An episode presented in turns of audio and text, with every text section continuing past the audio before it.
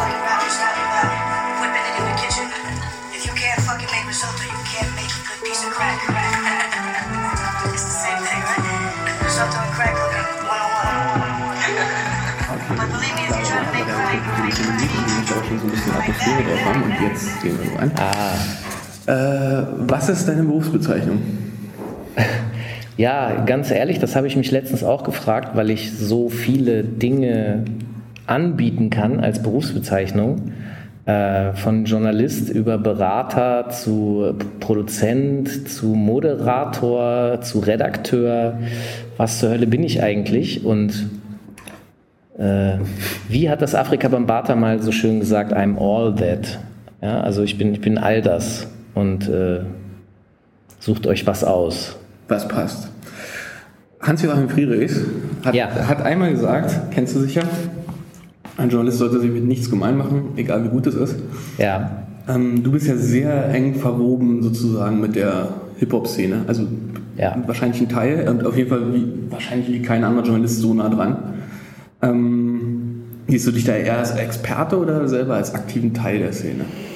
Also ich befürchte, dass ich Hans-Joachim Friedrichs äh, in dem Punkt wahrscheinlich nicht hundertprozentig die Ehre machen kann. Ähm, ich bin natürlich Teil der Szene und Teil dieser Kultur und kann, es ist schwer, so eine 100% objektive Außensicht äh, irgendwie vorzulügen. Das geht gar nicht. Also natürlich bin ich drin im System, natürlich kenne ich Leute und ähm, in einer gewissen Art und Weise sehe ich mich auch oder bin ich auch sowas wie ein Hip-Hop-Lobbyist. Also das heißt, ich mache hinter den Kulissen auch Dinge, die eigentlich mir nichts nützen und auch äh, anderen Einzelpersonen nichts nützen, aber eben der Kultur. Und ähm, der Grund, warum ich das mache, ist, weil ehrlich gesagt, weil ich gar nicht anders kann, so, weil das eigentlich, weil das ich bin. So, ja, also für mich ist die, die Kultur und das, was es mir bedeutet und ich selber sind so dicht beieinander, dass mir das wichtig ist, dass das in einer gewissen Art und Weise dargestellt wird. Also richtig. Ich, es muss nicht geschönt sein. Natürlich sind mir positive Nachrichten lieber als negative, aber ich möchte, dass da eine objektive Sicht und dass, dass da ein, ein, eine Balance ist. Also dass, wenn jemand schreibt, äh, Hip-Hop ist deswegen schlecht, dann möchte ich, dass er, äh, oder ist schlecht, weil äh, sie die Jugend zu diesem und jenem aufrufen, dann möchte ich gerne, dass dort auch noch erklärt wird, dass, dass was, was die Grundlage dafür ist. Wo, woher kommt das denn? Wo ist denn das Problem? Und ähm, da kämpfe ich dann für und äh, schreibe auch schon mal hinter den Kulissen irgendwie Zeitungen an und erkläre denen, dass das leider Schrott ist, was die da schreiben und streite mich dann auch damit mit Kulturchefredakteurinnen letztens, die äh, natürlich überhaupt keine Lust darauf haben und überhaupt gar kein Interesse daran haben, äh, dann lustigerweise teilweise Sachen eben revidieren und drunter schreiben, dieser Artikel wurde am so und so vielten äh, korrigiert und zwar ist das und das falsch, aber ich habe halt nicht nur einen Punkt ihr erklärt, was falsch ist, sondern elf und die anderen zehn hat sie halt einfach ignoriert und äh, ja, das, äh, das mache ich ja, warum mache ich das? Weil- Liebe. Ja, wirklich, es ist Leidenschaft, Liebe, das ist, ich, da, da, da, das, das kann ich nicht ertragen. Merkt man. Äh, der ist ganz lustig, weil er sagt, neutraler journalistisch. Aber wie, wie, alt ist denn, wie hart ist denn für dich eine, eigentlich die Abgrenzung zwischen neutralem Journalismus und Fan? Also du hast ja eine Gästeauswahl zum Beispiel und so weiter. Also wie kriegst du, wie kriegst du diesen, ähm, diesen Spagat hin? Wie meinst du das jetzt? Ja, wenn du mh, neutraler Journalismus wäre ja wertfrei abspiegeln. Ich bin übrigens bei, ich bin übrigens auch überhaupt nicht bei Friedrichs. Ich finde das eigentlich Bullshit, ehrlicherweise sogar. Ich bin, bin sehr gern subjektiv, so die ganze Gonzo-Journalismus und so. Ja. Ähm, aber du hast natürlich so ein, du hast eine riesen bekannte Plattform äh, mit unterschiedlichsten Genres, also mit Hip-Hop-Genres, unterschiedliche Ausprägungen. Du hast ja aber sicherlich auch persönliche Vorlieben. Ja. Wie gehst du damit eigentlich um?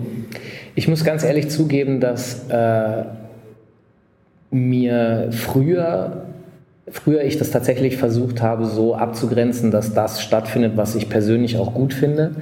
Äh, das heißt, Nicht, dass da nicht auch natürlich Sachen mit bei waren, die mir vielleicht egal sind, aber Sachen, die ich persönlich eigentlich nicht fühle oder die nicht mein Ding waren, ähm, die haben auch nicht stattgefunden und das war auch relativ simpel, weil wenn du halt irgendwie jede Woche eine Sendung machst, hast du im Monat vier Sendungen und vier Themen, die mir gefallen haben das, oder die mir egal waren, das war relativ simpel zu finden.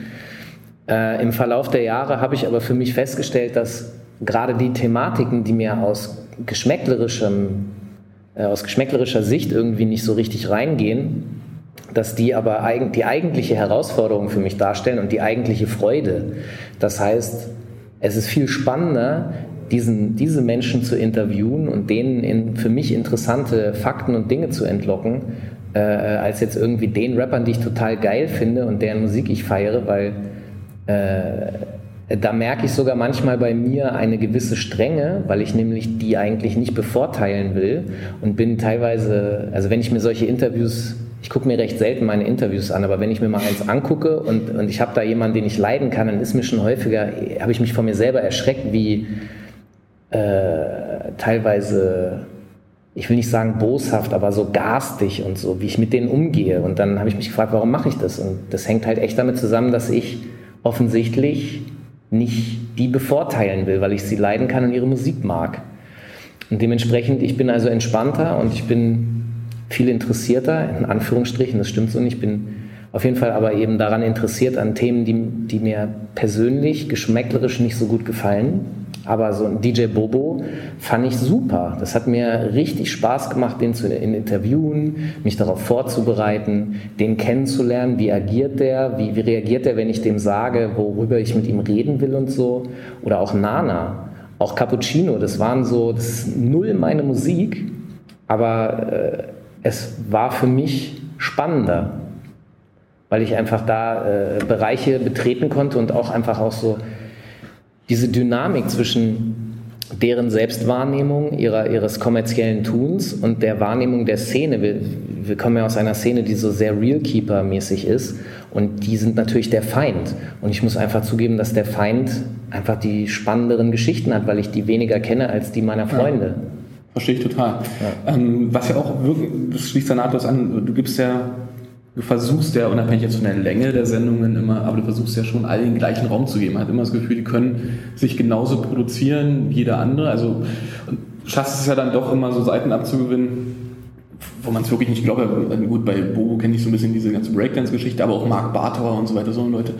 Aber eben doch so ganz harter Sachen, die ich auch nicht so gern feiern würde. Ähm, die haben ja alle den gleichen Raum. Dennoch, meine Frage, geht, geht dir nicht irgendwann so doch die Hutschnur, wenn du die x-te Plattitüde hörst, den x-ten Gangster-Street-Shit, die, so die ewig gleiche Geschichte, mag es nun wahr sein oder nicht wahr sein?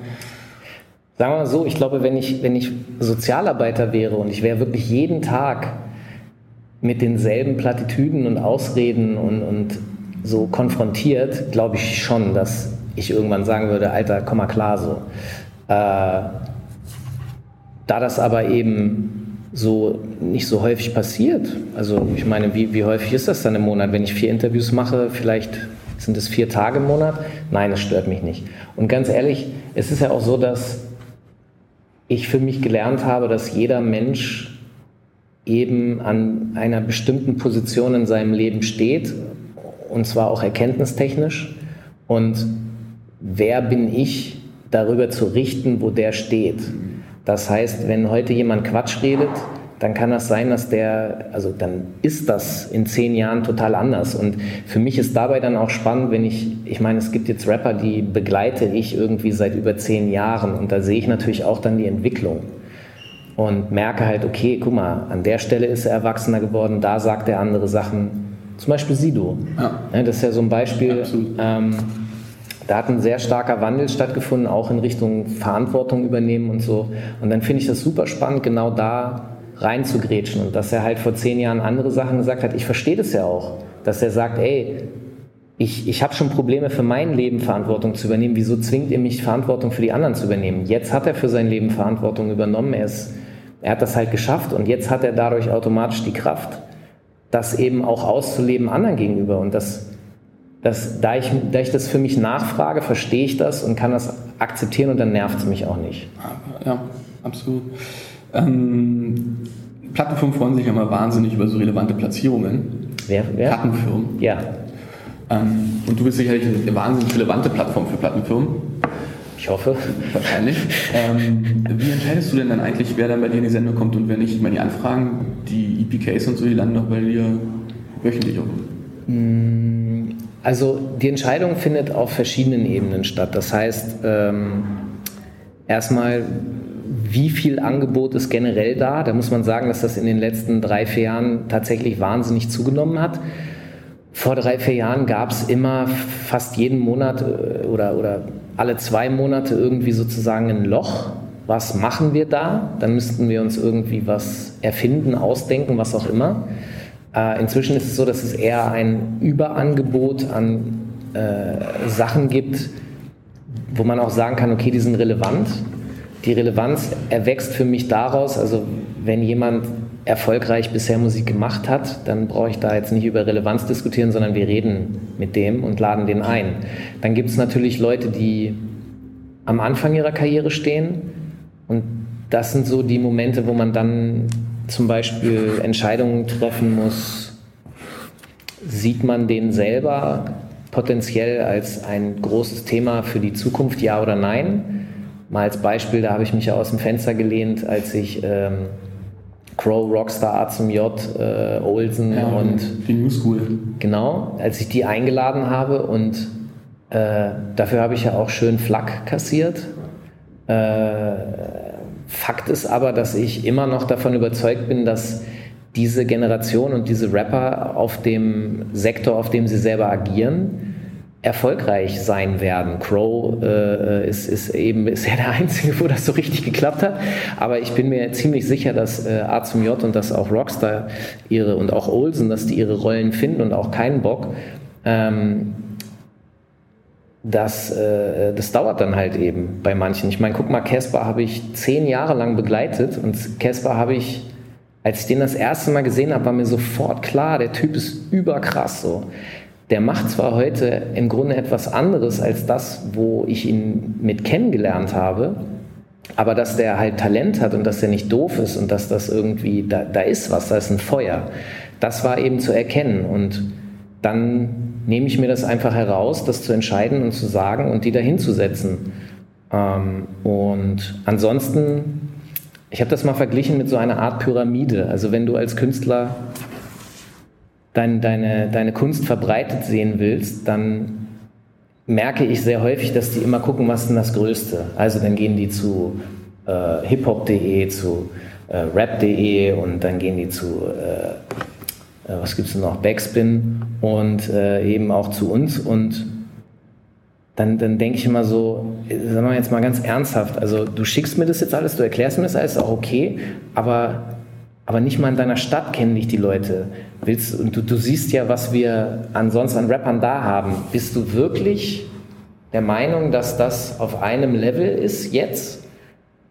Das heißt nicht, dass man das nicht machen soll, aber in der Selbstwahrnehmung, in der Kommunikation merkt man ganz häufig so, oh, oh krass, die denken wirklich. Und äh, äh, was ich immer machen würde und ich immer sehe in dieser Pyramide ist halt, dass, ähm, dass man äh, unten in den Blocks, also wenn die, wenn die Pyramide steht, das sind für mich Blocks, das ist eine Ebene und die haben eine relativ simple Hürde, da kommt man relativ einfach rein. Man schickt sein Produkt, man macht da einen anständigen Text zu, dann sollte das natürlich noch cool sein und dann werden sich die Blogger darum kümmern. Und da ich zum Beispiel allen Blogs folge und alle anderen journalistischen Plattformen auch, ist klar, dass wir sehen, okay, die, das heißt, die Blogger sortieren in einer gewissen Art und Weise für mich Sachen vor. Ich kriege auch über Twitter und so Sachen, ich sortiere für mich selbst auch schon Sachen vor, aber ich habe halt so ein Gesamtbild. Und wer da relativ häufig auftaucht und immer wieder ist klar, dass der, dann denkt man sich, wir müssen da vielleicht mal was machen. Und genau so funktioniert das auch bei den Zeitschriften und auch bei Radiosendern, dass sie die Journalisten, die dort arbeiten, gucken, was machen die anderen Journalisten. Und deswegen sollte man da, wo es einfach ist, also da sollte man als erstes hingehen. Bist du, äh, bist du so frei von politischen Entscheidungen? Also zu sagen, okay, wenn ich das Label jetzt nicht, den Artist jetzt nicht habe, dann könnte es sein, dass ich den nächsten, den ich eigentlich will, gar nicht bekomme? Sagen wir mal so, wir sind nicht, also ich glaube, keine Plattform, die, die das macht, ist 100% frei von politischen Entscheidungen. Das heißt, ähm, es gibt keine Ebene nach der Devise, okay, ihr macht meinen Künstler, ich bin, ich bin jetzt hier äh, Rapper XY, ich bin bekannt und ein Star und ich signe jetzt einen neuen Rapper und wenn ihr den nicht macht, dann rede ich mit euch nicht mehr. Also bei mir gab es diese Ebene noch nicht. Ich, es gibt tatsächlich Medien in Deutschland, wo das, also Hip-Hop-Medien, wo das so kommuniziert und passiert ist.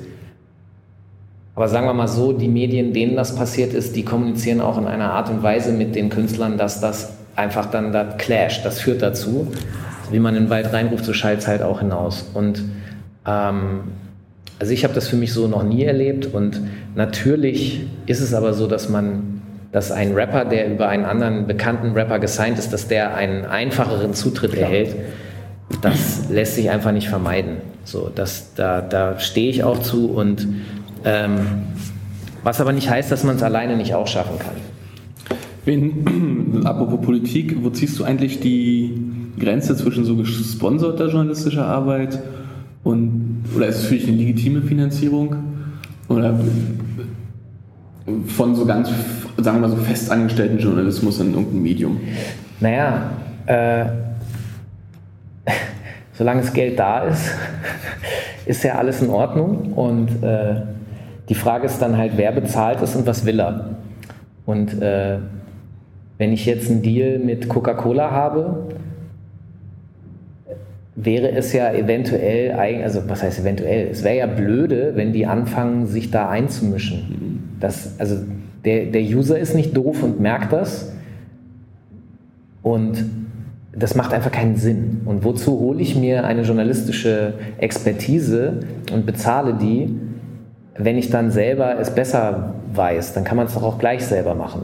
Also ich sehe da nicht so das Problem, weil wenn du nämlich zum Beispiel beim Springer Verlag arbeitest, wird es dir wahrscheinlich viel eher passieren, dass du eine Agenda hast oder auch, äh, wenn es nicht alle Zeitschriften haben, eine, ihre eigene Agenda, die sie inhaltlich durchsetzen, weil sie haben ein Bild von ihren eigenen Lesern und das muss natürlich erfüllt werden. Das kann nicht sein, der, äh, die Bildzeitung wird ja nicht plötzlich anfangen, linke Inhalte zu pushen. Das wäre ja Unsinn.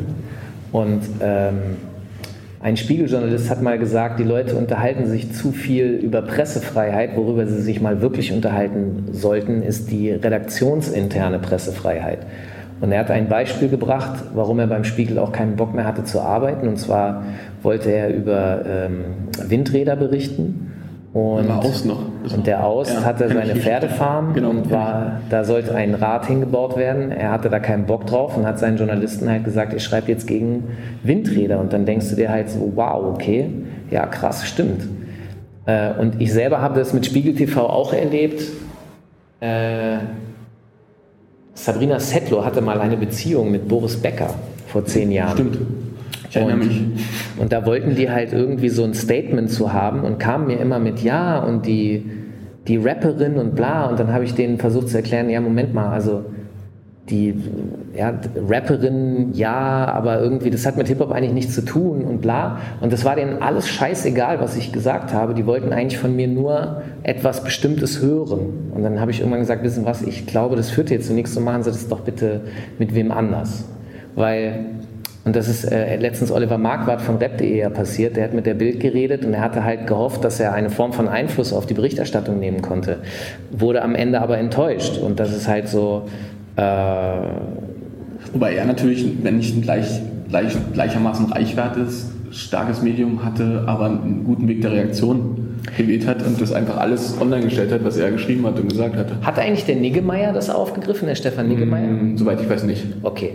Also ja, da hast du natürlich recht. Andererseits, ich will damit nur beschreiben, es gibt halt eben eine Ausrichtung eines Mediums, und äh, das ist einfach normal. Und wenn man als Journalist arbeitet, dann geht man ja meist auch zu dem Medium, dessen Ausrichtung man persönlich, also jemand, der die Bildzeitungsinhalte hasst, wird sich nicht beim Springer Verlag bewerben.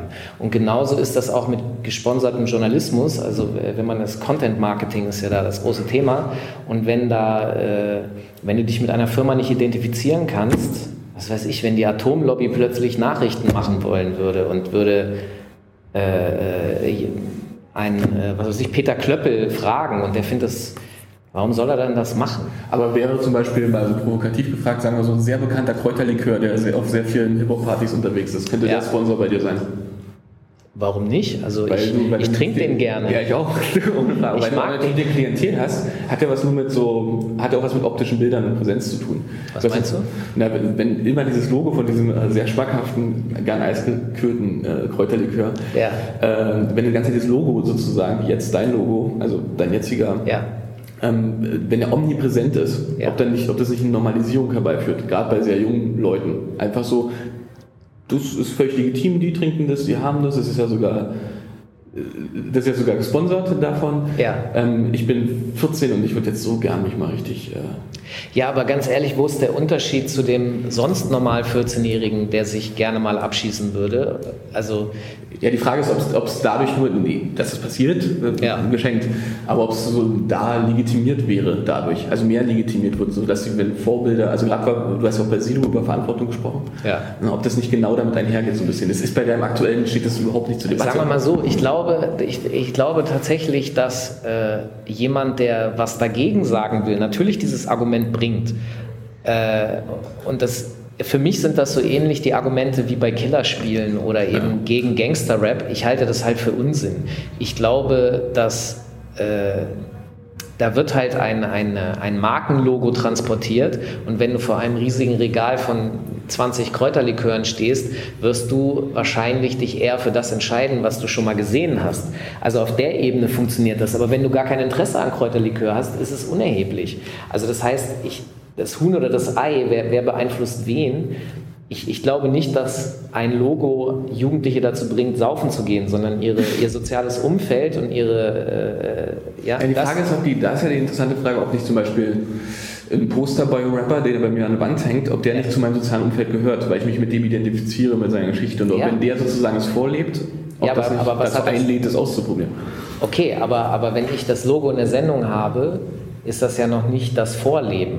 Und also der Kräuterlikör, den du zum Beispiel ansprichst, der ist ja Anfang der 2000er sehr stark von Agro Berlin gepusht worden. Das ist ja bis heute das Lieblingsgetränk von äh, Sido. Und ich kann dir mal so viel sagen, dass ich mit äh, den Damen und Herren dort Kontakt hatte und die immer gesagt haben, nein, Rap, nein, ist uns zu schmuddelig und wollen wir nicht. Echt? Ja, ja, ja. Und äh, wir wollen Rock, Rock, Rock. Und das ist halt, das ist jetzt aber fünf, sechs, sieben Jahre grob her. Und das dreht sich jetzt Ich gerade. wollte gerade sagen, ich habe schon beste Splash-Partys gehabt. Genau, aber das dreht sich, dreht sich jetzt erst. Ja. Äh, in den Jahren davor hatte man offensichtlich ein anderes Verhältnis dazu. Und egal, Fakt ist auf jeden Fall, dass ich äh, nicht glaube, dass ein, eine Einblendung einer Marke jetzt dazu verführt, Alkoholiker zu werden.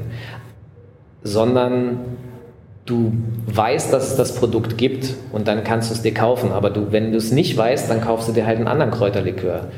Und ich glaube, also ich glaube nicht, dass es verführt zum Gene, also du gehst nicht los und kaufst Kräuterlikör, weil du zum ersten Mal dieses Logo siehst, sondern du kennst nur dann das Logo. Du machst das jetzt, das, gehen wir davon mal so ein bisschen weg, weil sonst Ja. könnte man es doch nicht. ähm, Du bist da anderer Meinung Nein, gar nicht. Ich heraus. bin, da, ich bin da überhaupt nicht anderer Meinung. Ich frage mich, das, pff, mir ist das ja total, das, bei dem aktuellen Logo ist mir ist es ja so, sogar total hinfällig. Aber so weil du es nicht konsumierst. Nee, weil ich glaube, da ist die, die, da ist die Schwelle so, die, die ist so ab 16 zum Beispiel, ne?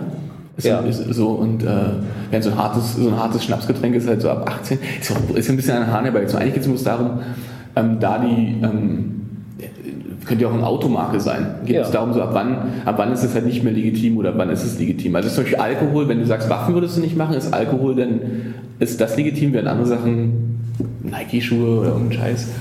Du meinst also, welche Marke ich der Meinung bin, dass das nicht mehr okay ist? Genau, also es ist Alkohol, harter Alkohol, das ist eigentlich die Frage, gar nicht, geht gar nicht um die Marke selbst, sondern Also mit Alkohol habe ich kein Problem. Äh, da gibt es natürlich werberechtlich hier und da Dinge, die es zu beachten gilt. Und jetzt Marken, die ich generell nicht machen würde. Waffen, Rheinmetall. Ah, die haben echt keine, no, wobei die haben vielleicht sogar ein Hip-Hop-Interesse. Also natürlich eine Waffenschmiede ist klar, das wäre seltsam. Ich weiß nicht, die Bundeswehr wäre auch so, weil die Bundeswehr, da gibt es ja keine, die müssen ja Werbung jetzt machen. Und äh, die machen ja jetzt auch, im Grunde sind die gezwungen, jetzt auch Content-Marketing zu machen. Und sich cool zu präsentieren. Richtig, so, die müssen tatsächlich irgendwie Jugendliche dazu bringen, Bock zu haben, da mitzuspielen. Ich weiß nicht, ich glaube, Bundeswehr fände ich irgendwie, als alter Zivi, fände ich das ein bisschen anstrengend. Respekt. Ich, könnte, Yes. ich mir, könnte ich mir schwer vorstellen und ähm, sicherlich gäbe es noch einige andere Marken, aber generell der Großteil der Marken wüsste ich jetzt nicht, was dagegen spricht. Muss man individuell prüfen, so, aber wahrscheinlich, wenn du so rangehst, dürftest du wahrscheinlich gar keine Marke machen, weil ich glaube, im Grunde im Kapitalismus haben alle Dreck am Stecken. Äh, das bin ich völlig d'accord. Es ist halt, das führt ja eigentlich nur zu der Ausgangsfrage, die wir schon hatten, wie, wie kann man halt Journalismus davon abgrenzen? Ne? Also das ist ja so, wo, wo halt der, wo der eherne Satz von Friedrich halt da, ähm, Aber weißt du, guck mal, wenn, wenn, wenn, ich ein, wenn jemand, wenn eine Marke kommt und ich habe mit der Marke jetzt erstmal kein Problem und die fängt aber an, schon die ganze Zeit reinzuquatschen, dann wüsste ich nicht, warum ich mit der arbeiten Ja, ja. sollte. Das würde für mich tatsächlich nicht gehen und das würde ich auch ablehnen. Es gibt Also im Kern äh, finanziert ja eigentlich die Marke sowieso deine freie journalistische Arbeit. Das ist ja, Guck mal, wenn ich, ich hatte letztens mit einer Firma zu tun, die äh, wir haben halt über, wir haben halt geredet und dann kamen die mir halt, die, die, die dort verantwortliche Person kam mir mit einer Reihe von Vorgaben. Und dann habe ich halt irgendwann habe ich denen dann gesagt, also pass mal auf, das, das und das und das funktioniert einfach nicht, weil äh, der Zuschauer merkt das, es wird als unangenehm empfunden und das macht es genau das Gegenteil von dem, was ihr wollt. Plus, äh, da waren noch so Garantien drin, äh, dass Künstler bestimmte Dinge zu tun haben und so. Und dann habe ich denen gesagt, ey, ich kann euch sowas nicht garantieren, das ist Unsinn. So, auch so Erfolgsgarantien. Ich habe ich denen erklärt, wir können alles versuchen, das Umfeld zu schaffen, dass es einen Erfolg gibt, aber ich kann euch nicht den Erfolg garantieren und im Falle des nicht äh, gibt es dann Regressansprüche und so, das ist einfach Unsinn. Aber deren Seite ist halt auch, die müssen halt sozusagen aus dem, für, für ihr Unternehmen das Maximum herausholen und haben dann teilweise etwas krude Vorstellungen. Und entweder man rückt es gerade und wenn die nicht sich gerade rücken lassen, dann müssen die halt mit jemandem anders arbeiten. Also was mich betrifft, ich, ich kann keinen Schwachsinn fabrizieren. Das da, weil ich muss ja meine Schnauze dafür im Zweifelsfall hinhalten und da bin ich nicht bereit für. Also ich kenne Kandidaten, die das bestimmt machen, aber ich nicht. ja, ich kenne auch einer, der fällt mir sofort ein. Wir reden wahrscheinlich vom gleichen. Ähm, seit 2006 bist du ja im Internet mit, mit der Sendung. Ja. Wahrscheinlich, ich habe überlegt, korrigiere mich, vielleicht weißt du es besser, wahrscheinlich eines der längsten Videoformate, die es in Deutschland gibt. Also ich, mir würde keins einfallen, was so lange besteht. Ist so. Ähm, und wahrscheinlich auch sicher eins, denn die Länge, die Länge belegt es ja so ein bisschen sicher auch eins der erfolgreichsten, wenn, auch, wenn wir auch über andere Reichweiten reden, YouTube und so weiter und so fort. Aber was hat dich eigentlich dazu bewogen damals, äh, 2006, ich meine, das ist für Videoformate im Internet ähm, mit damals gängigen Datenleitungen, nur das bis hin zur Akzept Medium-Akzeptanz ähm, war jetzt kein, klang ja nicht sofort wie ein Goldesel oder wie totales Erfolgsgarant. Warum? Sagen wir mal so, auf Viva war einfach sehr klar abzusehen, dass man dort generell sowieso schon das Schmuddelkind war und dass man dann auch immer weiter in die Ecke abgeschoben wurde. Das heißt, Sendezeiten wurden immer weiter nach hinten verschoben. Irgendwann wäre es dann so gewesen, dass man um halb eins irgendwie ausgestrahlt wird und auch noch gekürzt von ähm, äh, Werbeblöcken. auf, ja, auf, auf irgendwie nur noch eine halbe Stunde und das war dann klar, okay, das macht keinen Sinn mehr. Und äh, die Zukunft, dass das Internet die Zukunft ist, auch für die Verbreitung von, von Videoinhalten, war damals im Grunde schon prognostiziert und klar. Äh, und da war einfach das Ziel, möglichst der Erste mit zu sein. Und ich, ich wage mal die, die, die mutige Behauptung, dass das auch das allererste Internet-Hip-Hop-Fernsehformat war. Wobei ich sagen muss, das habe ich ja eigentlich schon 98 gemacht. Ich habe 98 schon eine, eine die, es gab zwar nur drei Sendungen davon, aber da habe ich in einer Internetklitsche gearbeitet und da haben wir tatsächlich auch eine Hip-Hop-Sendung ins Internet gestreamt damals und ähm, die waren so voll begeistert, oh, voll krass und so, äh, wir haben voll alle Leitungen waren belegt, wir haben voll krass Zuschauer gehabt. Und ich so, ja, echt, wie viel denn? Ja, 28.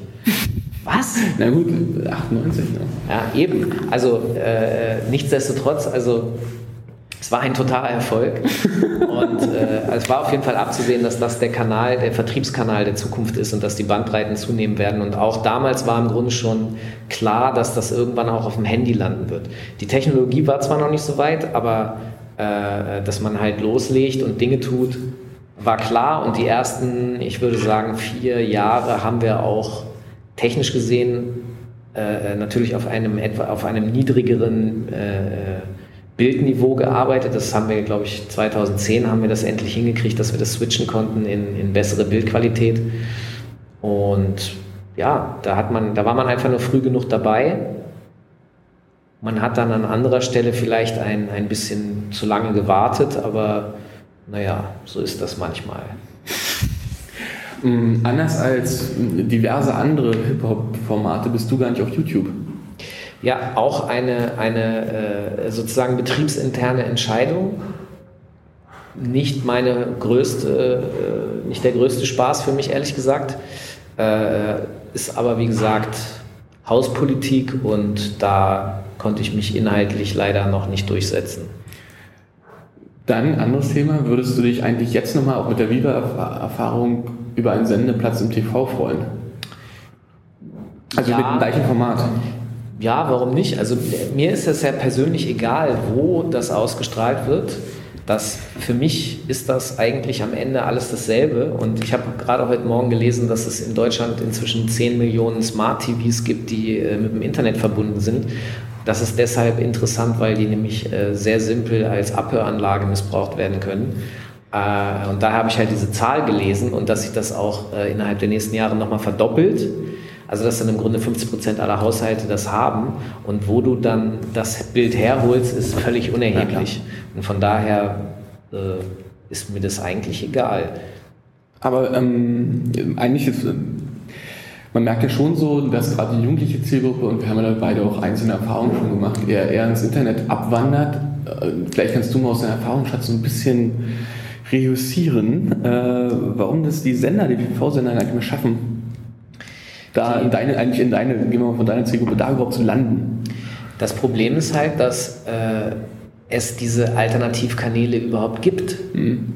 Weil die da sind, werden die auch genutzt, weil man hat sie früher nicht genutzt, weil sie nicht da waren und äh, man keine andere Möglichkeit hatte, als eben Fernsehen zu gucken und zu warten, bis denn der Inhalt kam, der einem gefallen hat. Also du erinnerst dich daran, dass wir früher äh, Musikfernsehen so geschaut haben, dass wir gewartet haben, bis ein cooles Video kam. Das muss man sich heute mal vorstellen im, im YouTube-Zeitalter, dass du noch eine Stunde wartest, bis du auf YouTube das dann anmachst. Das ist ja völlig bescheuert. Ja, linear ist Blödsinn. So, und das ist halt eben der Punkt, dass die Fernsehsender eben in ihrer Ablaufstruktur, also dass sie ein, ein Sendeschemata haben und gelernte Uhrzeiten und so, das ist oldschool. Und sie haben natürlich den Anspruch, ein sogenanntes Vollprogramm abzubilden, also für die gesamte Familie. Und das, das geht, solange man keine Konkurrenz hat. Die gibt es jetzt mit dem Internet und deswegen sagen die Jugendlichen, ja, was soll ich beim ZDF warten, bis da mal was Jugendliches kommt? Dann gucke ich es gar nicht. Ich habe keine Lust zu warten. Und das ist eigentlich schon der ganze Grund, warum die Sender äh, die Leute verlieren, weil sie in dem alten System noch weiter senden, weil sie ja auch noch alte Kunden haben, die das so gewohnt sind. Äh, aber die Jugendlichen wachsen mit, dem, mit der neuen Möglichkeit auf und entfernen sich automatisch von den, zum Beispiel den öffentlich-rechtlichen. Dieses Problem haben aber inzwischen auch die privaten, also bei RTL und so weiter sinken die Quoten ja auch aber Dschungelcamp fesselt dann doch wieder alle. Ja, bei Dschungelcamp ist ja zum Beispiel so, dass es auch wahnsinnig erfolgreich im Internet war. Ich meine mich zu erinnern, dass ich letztens gelesen habe, dass es sogar mehr im Netz geguckt haben als äh, im Fernsehen. Und ich muss zugeben, dass ich das an mir selber gemerkt habe, weil ich habe äh, äh, ich, ich habe das ja auf Twitter kommentiert zur Belustigung einer, einiger Leute, aber ich konnte halt häufig nicht, weil ich, zeit, ich zeitlich habe ich es nicht geschafft, aber ich wollte es natürlich trotzdem gucken. Also habe ich es mir auf RTL Now angeguckt, in dieser leider beschissenen Qualität und äh, mit der Werbung auch, aber äh, ich habe es auf jeden Fall mehr online geguckt als im linearen Fernsehen. Und ich meine, wir sind jetzt ein bisschen älter und, und wir sind nicht so sehr groß geworden mit dem Internet wie die Jugendlichen. Aber ich merke einfach in meinem Nutzungsverhalten, ich schon als alter Sack, passe mich dem natürlich an. Ich, ich verändere das offensichtlich, aber das eben, weil es geht.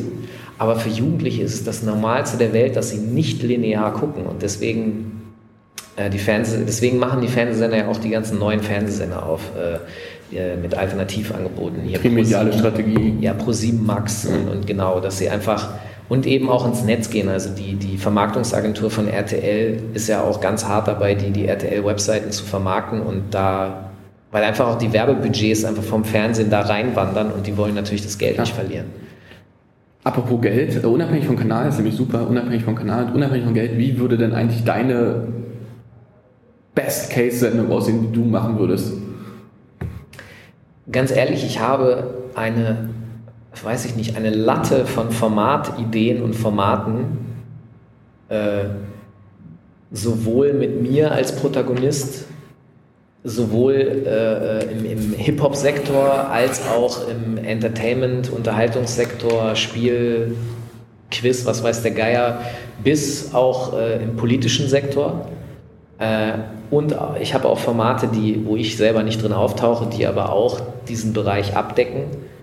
Ich habe auch Formate für Personen aus dem Hip-Hop-Sektor, wo ich der Meinung bin, dass die stattfinden müssten. Ich äh, habe die aber so eben noch nicht platzieren können, aber ich habe auf jeden Fall Ideen und da kann ich nicht eine picken. Und alle sehr gut. Ja, die sind alle super.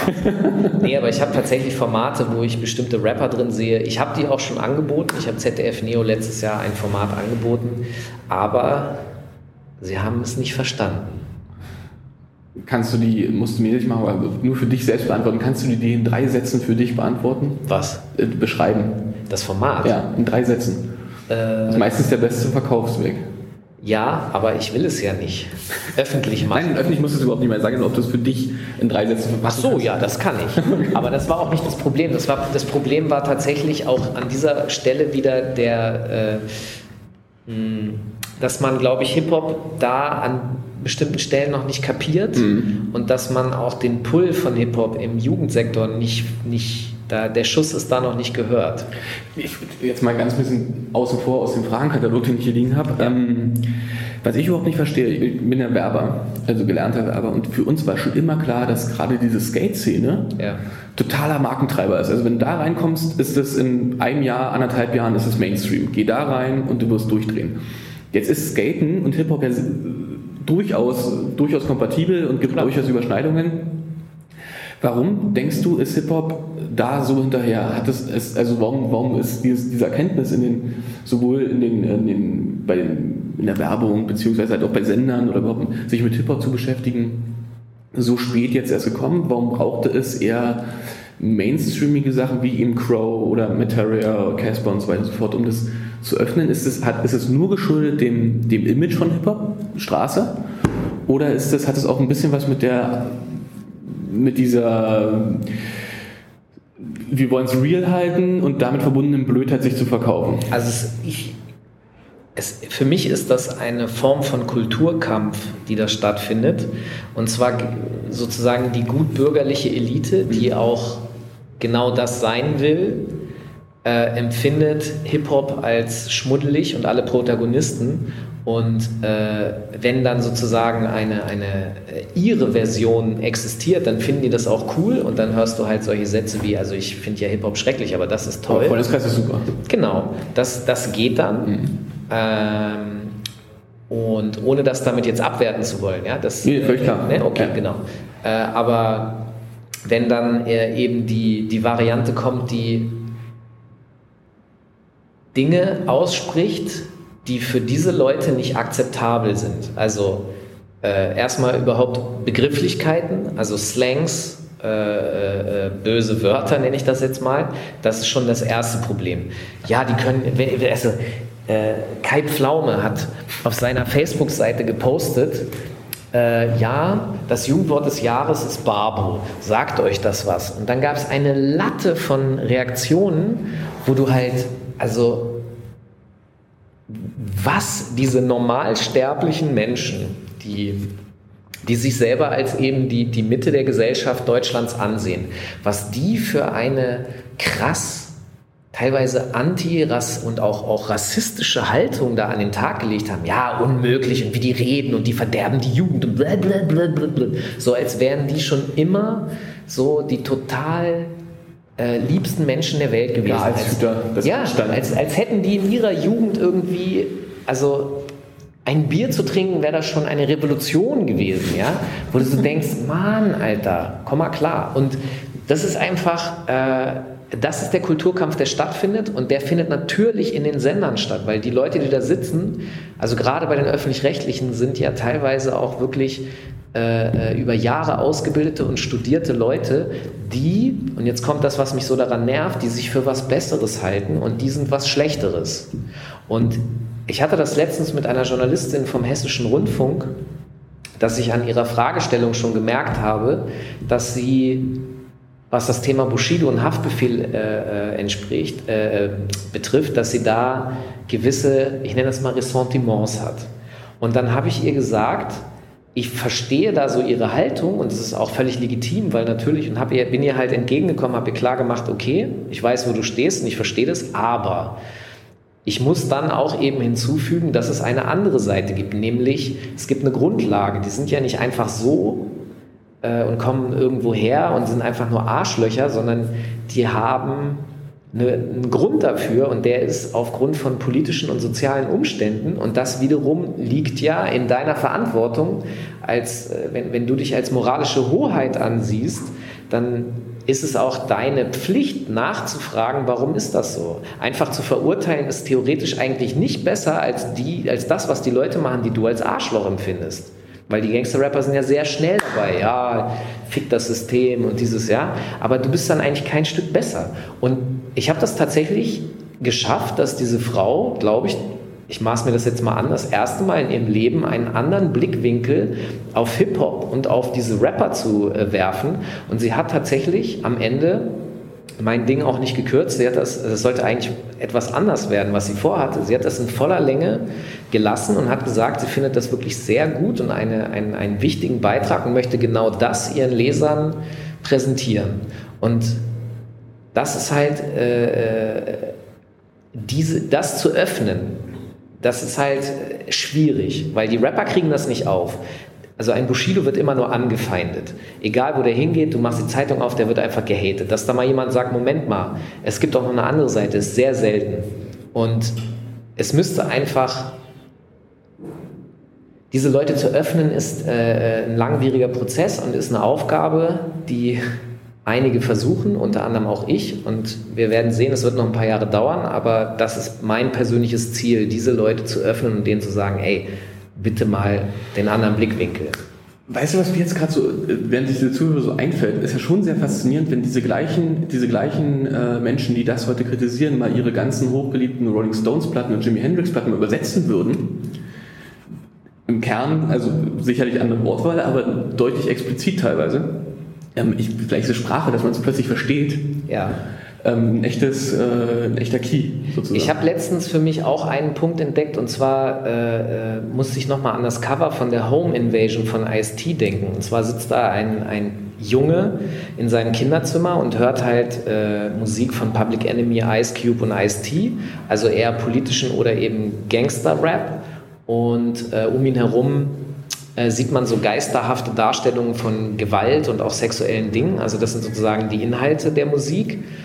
Und äh, er ist aber halt ein weißer Junge, der in seinem Kinderzimmer sitzt. Und ich glaube, dass das halt mit eines der Probleme dieser Gesellschaft ist, dass die nämlich Schiss haben, dass ihre Kinder das hören und dadurch verdorben werden. Und das, was du sagst, ist genau der Punkt, weil ihre Eltern haben genau dasselbe gedacht in den 70ern zum Beispiel, als Punk da war. Haben die, oh mein Gott, was ist das denn? Und hätten am liebsten wahrscheinlich gehabt, dass ihr Kind ein Popper ist. Und äh, ich meine, es gab ja auch Kinder, die Popper waren, von daher äh, gab es auch glückliche Eltern offensichtlich. Aber äh, das ist halt eben der Punkt, die, die Furcht, dass die Kinder davon beeinflusst werden in einem negativen Sinne. Und dann denke ich mir immer, ich verstehe das, ich verstehe eure Sorge, aber eigentlich ist eure Aufgabe als Eltern, sich genau eben, setz dich mit deinem Kind hin, mit dieser Bushido-CD, hör dir das zusammen an und frag dein Kind aus. Frag, was denkst du darüber? Nimmst du das ernst? Äh, wie empfindest du das, wenn der das und das sagt? Und würdest du zum Beispiel dasselbe machen? Findest du, dass das etwas ist, was es nachzueifern gilt? Und wenn man dann merkt, okay, mein Kind hat da bestimmte Dinge, die mir nicht gefallen, dann muss man mit dem Kind darüber reden und dem Kind erklären, pass auf, ja, kann ich verstehen, dass du Interesse hättest, dieses und jenes zu tun, aber das hat folgende Konsequenzen, ist nicht gut. Nur wenn in der Familie nicht wirklich geredet wird und wenn, wenn, wenn, diese, wenn diese Kommunikation genau nicht stattfindet, die Auseinandersetzung mit dem Kind, dann kann ich mir vorstellen, das heißt nicht, dass das Kind abstürzt. Ich, will, ich bin auch nicht abgestürzt, du bist auch nicht abgestürzt. Wir haben NWA, Public Enemy uh, to Life Crew und da ging es nur, oh, ja. war, nur Fuck, Motherfuck und to äh, Crew. Ja, yes. ohne Ende äh, ging es um Gangsterinhalte oder wenn es später dann von mir aus Mob Deep und all das. Ja? Ähm, und, und wir sind doch auch vernünftige Bürger geworden. Ja. Und die, wenn die. Ja, die einen sagen so, die anderen sagen so. Ich weiß, und das ist der nächste Punkt. Wenn ich auf diese gut bürgerlichen Menschen treffe, ja. dann sind du und ich für die ja. so. Immer noch die. Immer noch die genau, kleinen. weil wir keinen Schlips tragen, ja. weil wir. Wir sind keine grauen Männer von Momo, wir sind halt Momo. Und Momo ist so. Ja, du weißt, was ich meine, ne? ja. Wir sind halt nicht ernst zu nehmen. Wir sind so. Das Zieh doch mal die Hose hoch. Kasper-Kram. Und das ist da muss man sich tatsächlich entgegenstellen. Das ist so. Du kannst, ähm, jetzt versuche ich mal eine ganz geschickte Überleitung, dass ich auf die Frage komme. Wenn man aber einen Blick ins Internet äh, riskiert, ja. und das ist jetzt noch nicht die Frage, ich versuche bloß die Überleitung, und dann in die Kommentarspalten guckt, kann man natürlich trotzdem vom Glauben abfallen. Die Frage, die jetzt ist, oh, war super Überleitung. Du, du, verzichtest ja, egal ob jetzt von dir persönlich gewünscht oder politische Entscheidung, ihr verzichtet ja ganz konsequent auf Kommentarfunktionen. Ähm, warst auch du selbst relativ spät im Vergleich zum Lauf der Sendung wie sie schon läuft auf Facebook und auf Twitter. Ähm, dafür nutzt du es ja jetzt also doch recht frequentiert. Ähm, hat dir dieses direkte Feedback, was du jetzt ja bekommst, hat dich das schon, also unabhängig, du fragst auch sogar Fragen ab, also du fragst, was kann ich ihn fragen und so weiter und so fort. Aber hat dich dieses direkte Feedback jetzt an deinen Angang an die Sendung verändert? Also ähm, und auch mit dem Feedback sozusagen umzugehen? Nö, also, dann nächste Frage. also, äh, es hat tatsächlich nicht wirklich was verändert, weil ich habe mir vorher mein Feedback ja auch schon geholt, dann aus dem MC-Forum, mhm. äh, äh, wo, wo äh, ehrliche Frage, was ist eigentlich in den letzten Jahren im MC-Forum passiert? Äh, äh, ich habe nur Liebe für euch, hatet mich bitte weiter. Da ist ein ganz spezieller Kandidat, den ich super finde. Jedes Mal, wenn der mich hatet, klatsche ich in die Hände und lache mir echt einen scheckig, weil der, weil der seit zehn Jahren ein und dieselbe Story erzählt, die ihm wirklich unfassbar dringend am Herzen liegt. Aber egal. Ähm, äh, auf jeden Fall, ich habe, weiß ich nicht, fast nur noch Hater im MC-Forum äh, und krieg halt äh, aber eben an anderer Stelle ausreichend Liebe. Aber eigentlich war mir das in einer gewissen Art und Weise ist mir egal, weil ich reflektiere relativ viel, um nicht zu sagen zu viel, und äh, stelle mir natürlich die Frage und bin auch sehr kritisch mit mir selber. Und ähm, äh, häufig ist das, was kritisiert wird, etwas, was ich eh weiß, aber was zum Beispiel dann nicht aus bestimmten Umständen nicht änderbar ist. Also wenn jemand wenn jemand technische Dinge kritisiert oder so, das weiß ich selber und dann sind die halt in der Sekunde nicht lösbar, warum auch immer, ist ja egal. Wenn jemand persönlich mit mir ein Problem hat, also zum Beispiel, äh, ja, Falk ist immer wie ein Oberlehrer oder er ist immer arrogant oder ich kann diese Fresse nicht sehen oder bla, dann denke ich mir, ja, okay, geht mir auch mit anderen Leuten so, ist völlig legitim, da, kann, da bin ich gar nicht böse und ähm, was ich mal ganz lustig finde, ist, wenn Leute sagen, der Typ ist scheiße, aber das Interview ist super, dann denke ich immer so, okay, aber dass da eine Kausalkette, also aber egal.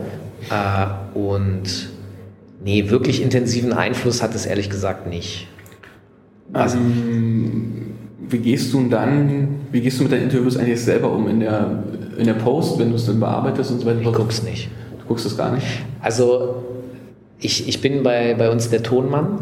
Mhm. Das heißt, äh, äh, ich korrigiere den Ton und anhand des Tons äh, wird dann klar, äh, wenn ich da Sachen rausschneide, dass es dann auch kein Bild dazu gibt.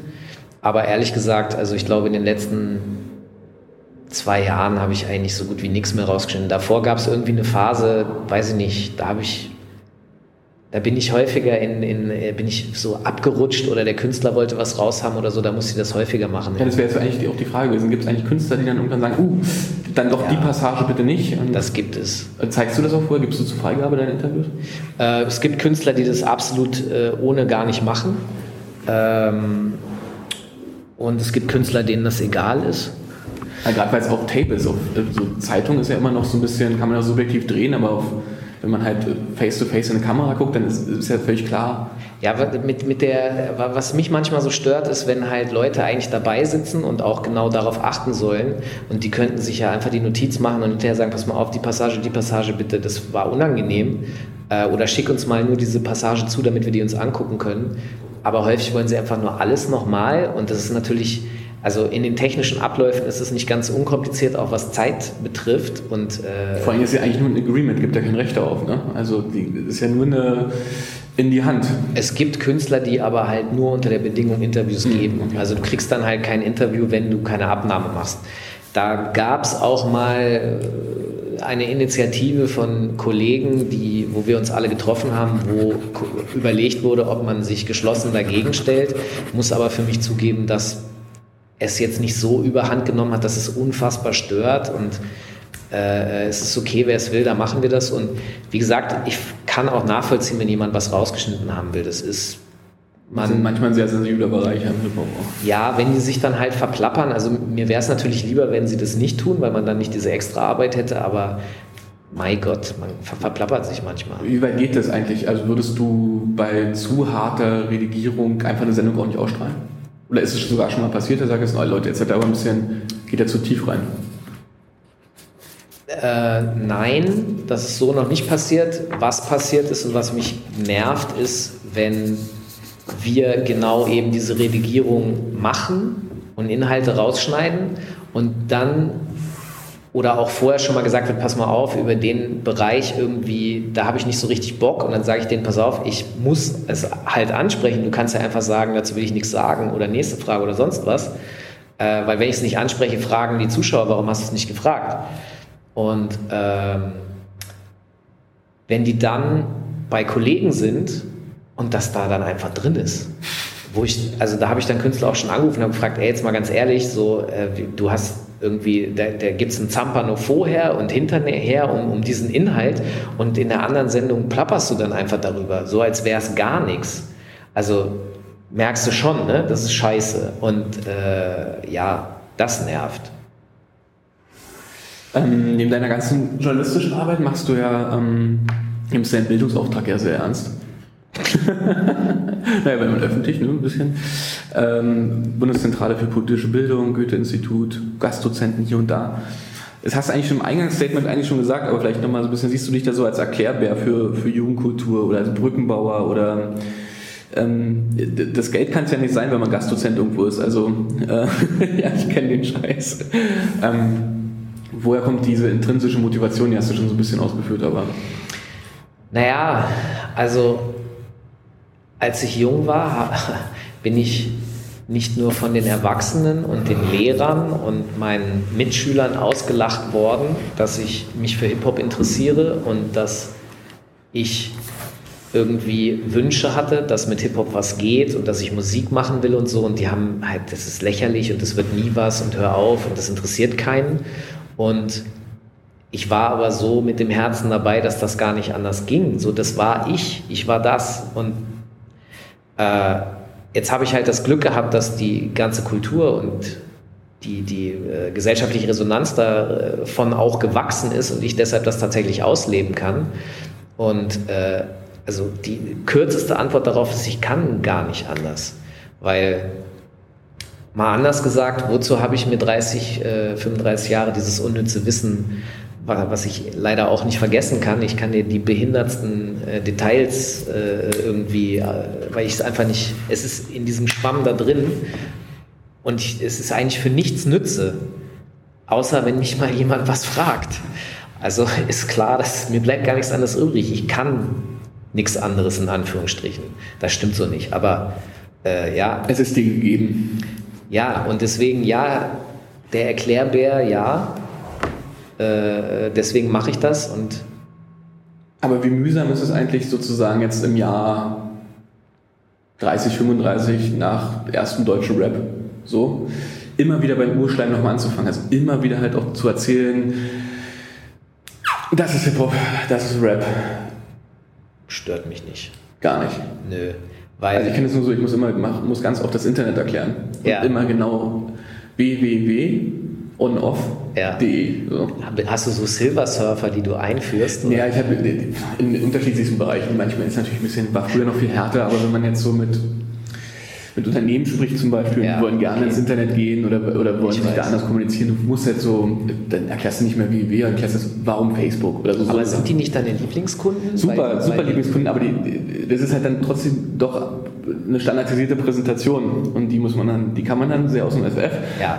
Aber ähm, also ich, ich selber bin ja sozusagen Teufelsadvokat, weil ich ja äh, diese ganze äh, was ist Hip-Hop eigentlich, die Vier-Elemente-Kultur und Cool Herc und diese ganze Transformationsgeschichte, das zweifle ich ja auch an. Und habe da mich auch schon sehr kritisch zu geäußert. Aber wenn ich natürlich, das ist das, was du meinst, diese, diese äh, Matrize, die man dann erzählt, natürlich erzähle ich die Blockparty und der Strom aus der Laterne. Und die Flyer und genau. Genau, die Nummer und äh, wobei ich das inzwischen weitestgehend also recht kurz halte, aber es stört mich nicht, weil ehrlich gesagt, das, was ich am Ende ernte, also dass jemand dann verstanden hat, dass das mehr ist als ein mit den Fingern rumfuchtelnder Asi, dann, dann bin ich schon happy. Das ist jetzt ich werde die gleiche Frage, wie, also wieder aufs Mühsame, wie mühsam ist es eigentlich immer zu erklären, dass es eben nicht nur gehirnamputierte Vorstadt möchte gern sind, sondern eben relativ facettenreich es ist dann nicht mühsam, wenn ich, wenn, wenn ich merke, dass es ankommt. Wenn ich mit jemandem rede, dem, wo ich merke, dass dem das scheißegal ist und der einfach auf seinen Vorurteilen beharren will, dann, dann ist es, dann, dann werde ich richtig sauer. Dann doch mal in Jetztzeit noch 2014 beste deutsche Hip-Hop-Jahr aller Zeiten? Fragezeichen. äh, Qualitativ, kann quantitativ. Sein, kann sein. Also ja, kann sein, kann passieren. Also das, was alles angekündigt ist und, und das, was ich schon so grob mal vorgehört habe, was, was jetzt noch nicht öffentlich ist, da das kann schon sehr spaßig werden. Äh, es wird irgendwann qualitativ vielleicht stagnieren, also, weil es geht ja jetzt immer bergauf. Ja. Irgendwann wird eine Plateauphase eingeleitet, irgendwann wird es auch mal wieder abkacken und es wird auch mal wieder ein paar Jahre geben, wo man sich sozusagen mehr langweilt, weil die, es weniger interessante, außergewöhnliche Platten gibt. Aber bisher, also für 14 habe ich nur gute Gefühle bisher. 15 ähm. wird total scheiße.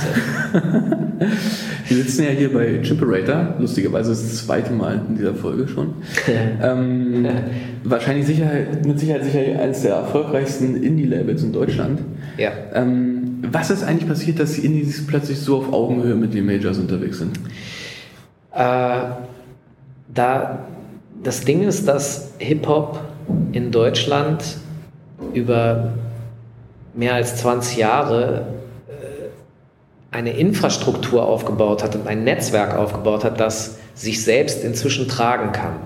Und ähm, Wahrscheinlich aus der Not heraus, auch wenn aus, bei allen. Absolut, aus der Not heraus, weil sich einfach keine Sau für die Kultur interessiert hat, war es einfach notwendig, das haben einzelne Menschen diese Sache im Grunde gestartet, angefangen mit Telefonnetzwerken, um Jams zu organisieren in den 80ern und kommt doch aus Flensburg runtergefahren und so. Und diese Netzwerke haben sich eben weiterentwickelt. Die, viele dieser Personen sind ja auch noch da und gehören immer noch zu den aktuellen Netzwerken. Und ähm, aus, aus dem Problem heraus, dass Major-Labels einfach jahrelang auch kein Interesse an Hip-Hop hatten, also konkret nach dem Hip-Hop-Hype Ende der 90er und äh, war es so, dass, ich glaube, es war im Jahr 2001, genau, da wurde ein Signing-Stopp für deutschen Hip-Hop ausgesprochen bei Universal. 2001. 2001 war das. Das war das Jahr, wo gegen Ende, also so gegen Herbst dieses Jahres, ist Def Jam Germany eingestampft worden und Hip-Hop war von, wir müssen da unbedingt mitmachen, das ist das Geilste, war eine Blase, die geplatzt ist.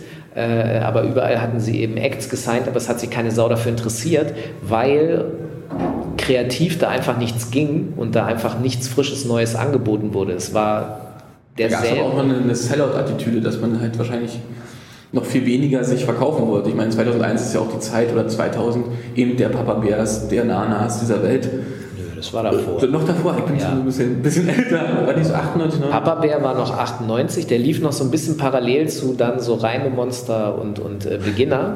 Äh, aber, aber, genau das war, das war jetzt gefühlt das kommerziell erfolgreiche, der Bullshit. Also das, was auf dem Bravo-Sampler gelandet ist, war eben Papa Bär. Genau. So. Ähm, und da gab es dann, ich kann mich noch erinnern, dass Fettes Brot damals das Jein ja runtergenommen haben, weil sie dann plötzlich Angst hatten, sie charten damit ganz nach eins und genau. haben es einfach rausgenommen. Ähm, Aber das war noch davor, das war Ja, ja, ich weiß nicht, ich würde sagen, ob es dann ja. 2001 da angemündet ist, einfach zu sagen, wir, wir empfinden immer noch diese Sellout-Attitüde und wir, die gemerkt haben, etwas verkauft sich nicht, weil die nicht wollen.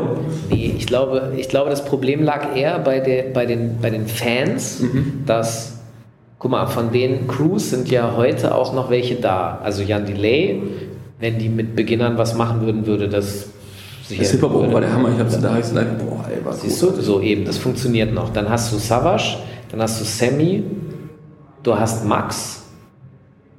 Die Massiven machen gerade lange schon nichts. DCS ist wieder da gewesen letztes Jahr? Ja. So, und du hast halt, also die, die, das sind die, die übrig geblieben sind. Aber es gab ja viel, viel mehr. Ja. Und diese viel, viel mehr haben alle, und ich bin ja jetzt mal ganz frevlerisch, haben sich alle an den eben genannten orientiert und sowas ähnliches gemacht. Und was wir heute haben, ist eine sehr große Bandbreite. Du kannst Schwester Ever und Haftbefehl hören und du kannst aber auch Crow hören. Und dazwischen gibt es mannigfaltige Styles und, und alles. Und jeder kann sich was picken. Und damals gab es irgendwie nur eins, nämlich so ähnlich wie entweder Hamburg Sound oder Stuttgart Sound. Ja. Und das ist dann irgendwann langweilig und das kackt dann einfach ab. Und, und dann kam Agro. Und dann kam Agro und das hat deshalb so gut funktioniert, weil es, und davor war ja noch Royal Bunker im Grunde mit Savage sozusagen die, die Tür aufgemacht und die geerntet haben dann im Grunde die Agro Berliner. Äh, und das war halt was Frisches, was Neues. Oh krass, das habe ich so noch nicht gehört. Und das, das ist einfach der Punkt, dass äh, wir waren aber eben bei den Inf äh, Independent-Strukturen. Ja. Und der Punkt ist halt, dass ab 2001 die Majors gesagt haben, Hip-Hop ist tot, wir kümmern uns nicht darum. Bei Agro war zuerst auch Indie. Ich glaube bis 2000, weiß ich nicht, sieben oder acht oder so, waren die ja independent und die haben es plötzlich vorgemacht mit Groove Attack, dass es geht. Groove Attack hat dadurch auch nochmal echt einen krassen Push gehabt und sehr viel von dem Indie-Business ist ja heute auch bei Groove, bei Groove Attack. Attack. Shimperator ist jetzt auch gerade wieder zu Groove Attack. Genau und das ist einfach so, Aufgrund der, des Links-Liegen-Lassens mussten es wir selber machen, haben in der Zeit auch erlernt, wie es funktioniert. Ich meine, Chimperator haben zehn Jahre schon gearbeitet, ja. bevor, bevor es losging, sozusagen mit dem Erfolg. Äh, man hat was gelernt und auch durch das Internet und alles braucht man theoretisch nicht so die Majors. Und gerade jetzt, also ich habe jetzt gerade in den letzten Tagen ein paar Sachen erfahren, was die Majors noch vorhaben. Es werden nämlich völlig neue Labels gegründet, die alle in diese Richtung gehen sollen. Was damit zusammenhängt, dass es gibt drei Major-Labels, die sind an Position 1, 2, 3, was die äh, Verkäufe und so weiter auch betrifft.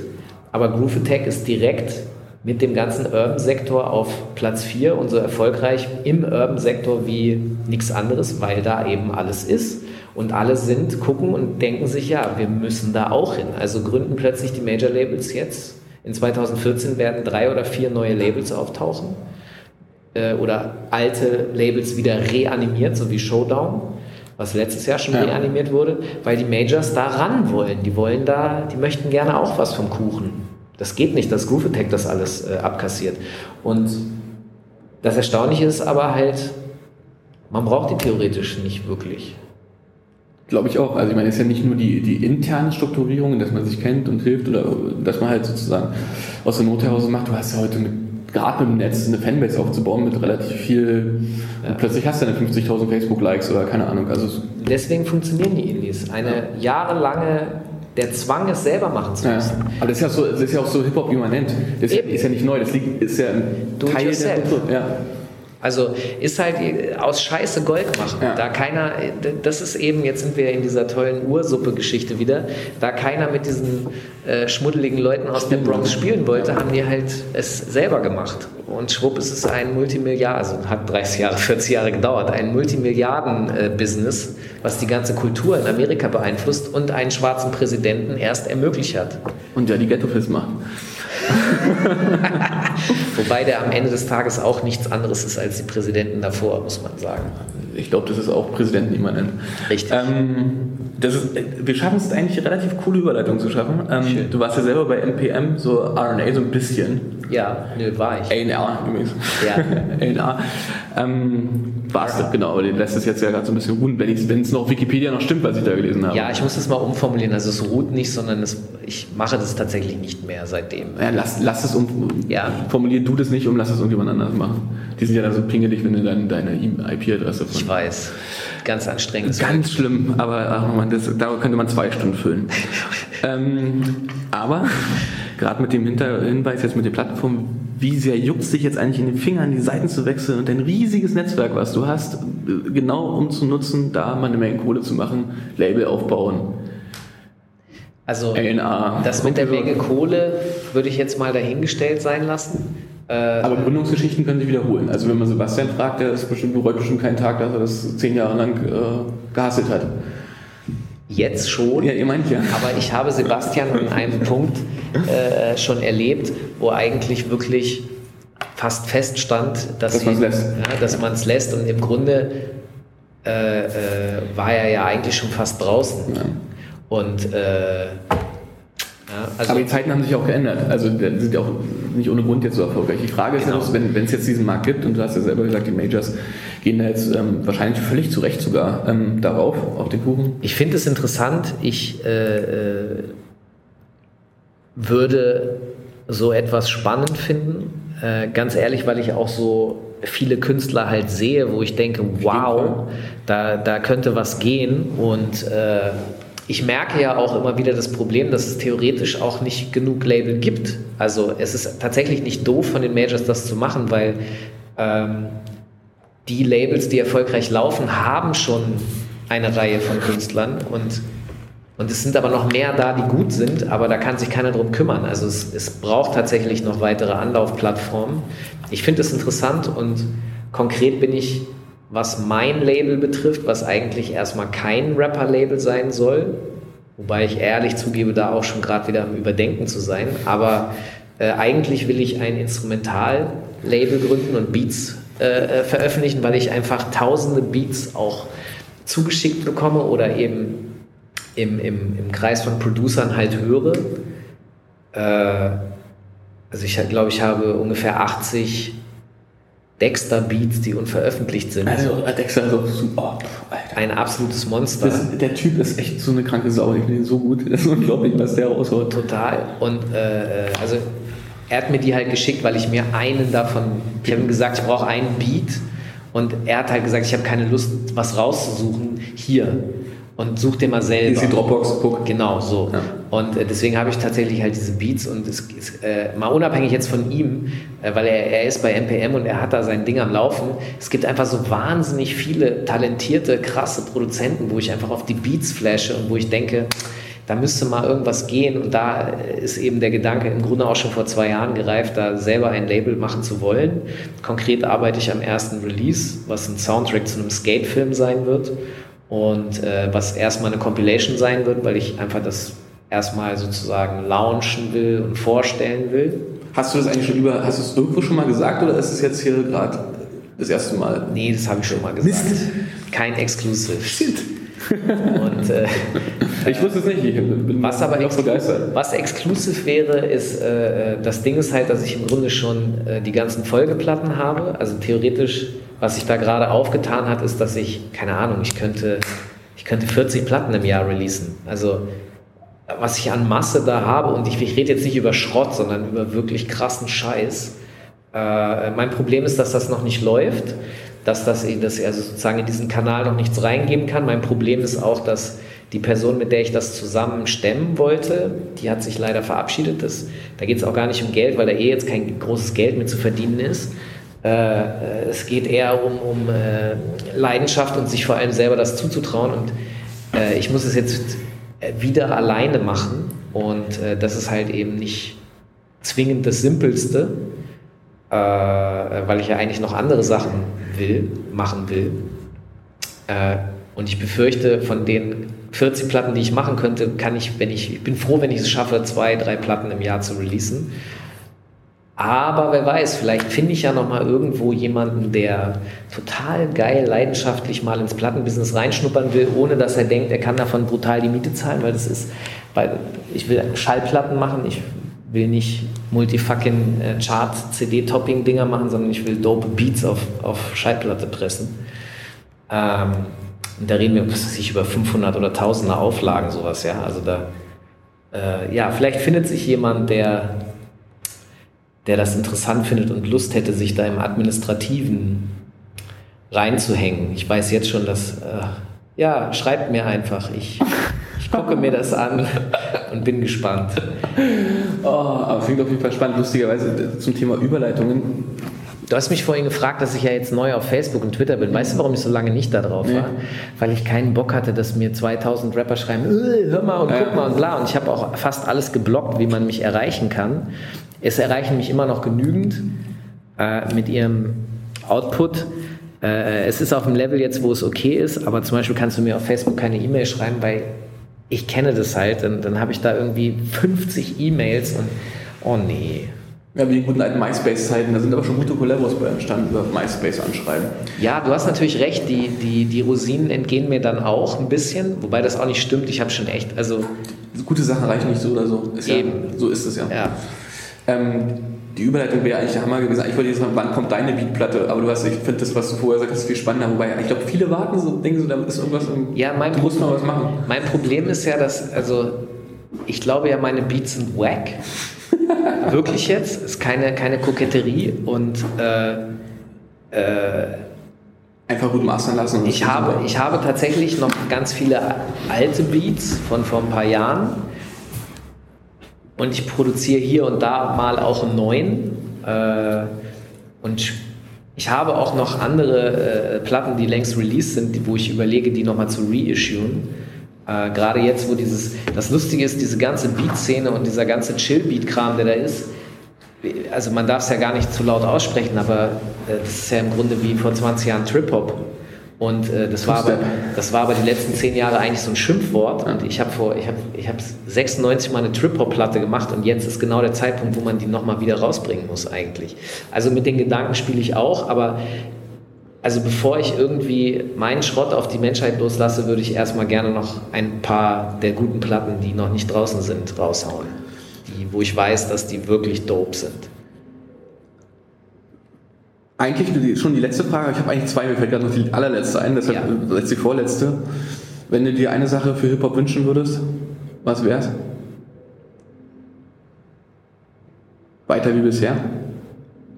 Ja. Die letzten fünf Jahre sind schon ziemlich cool, ne? Ohne Frage. Also, ich, ich, das Ding ist, so mehr, mehr Friedlichkeit oder so, aber eigentlich nicht, weil es, es gehört auch dazu und ja, die, die Grenzen werden immer weiter verschoben. Ich glaube aber, dass das auch eben ein, ein Spiegel auch der Gesellschaft ist. So, da, da wird einfach, in der Gesellschaft werden die, die Grenzen auch immer weiter verschoben. Äh, äh Menschen werden, obwohl das eigentlich in unserer Verfassung festgehalten ist, durchaus sehr unwürdig behandelt. Thema Hartz IV, Thema Grundsicherung, Thema äh, keine Rente bekommen, der, der, die Rentenquote wird abgesenkt und du und ich werden keine vernünftigen Gelder mehr vom Staat bekommen und werden äh, ziemlich mit ziemlicher Sicherheit in der Altersarmut landen. Also ich weiß nicht, ob du riesterst oder äh, rührupst oder so, ja, aber äh, selbst dann.